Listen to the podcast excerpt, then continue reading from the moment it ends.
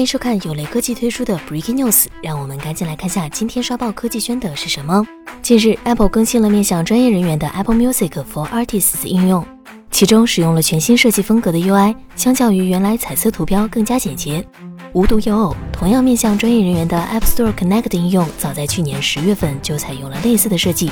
这意味着类似的设计风格已在两个 App 图标上采用了，不免引起网友们对于 iOS 十五图标设计的猜测。苹果也在去年 Mac 电脑的 Big Sur 系统中采用了全新的图标设计，取消了以前精巧的 UI 图标，采用了更偏向于 iOS、iPadOS 的圆角矩形设计。但细看之下还是略有区别，Big Sur 的图标保留了细节阴影部分，整体看上去更有层次感。